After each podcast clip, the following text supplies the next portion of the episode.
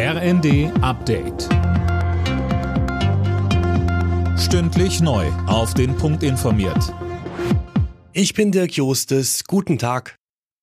Das Gas ist knapp und könnte im Winter noch knapper werden. Vor diesem Hintergrund wird auch über eine Laufzeitverlängerung der noch drei verbliebenen Atomkraftwerke diskutiert. Sönke Röhling und da gibt es jetzt auch bei den Grünen zumindest ein bisschen Bewegung. Ja, auch wenn Parteichefin Ricarda Lang das so nicht kommentiert hören will, aber es soll jetzt ein Stresstest zur Stromversorgung gemacht werden. Und wenn sich da herausstellt, dass es im Winter eine Mangellage geben könnte, dann könnte man auch nochmal über ein Weiterlaufen des AKW ISA 2 sprechen, machte Lang am Abend bei Anne Will deutlich. Stand jetzt sei das zwar keine Option, aber das ist schon kein kategorisches Nein mehr. In Berlin hat der Petersberger Klimadialog begonnen. Vertreter von mehr als 40 Ländern wollen dabei die nächste Weltklimakonferenz Ende des Jahres vorbereiten. Da geht es in Ägypten darum, die Welt auf den 1,5 Grad Pfad zu führen.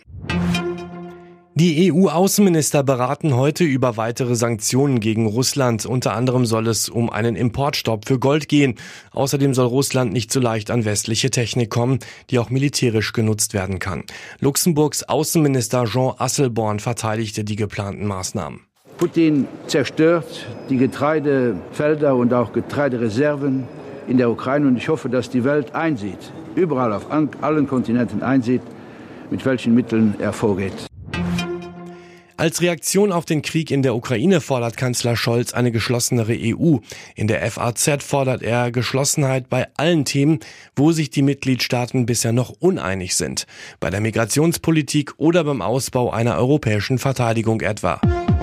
Alle Nachrichten auf rnd.de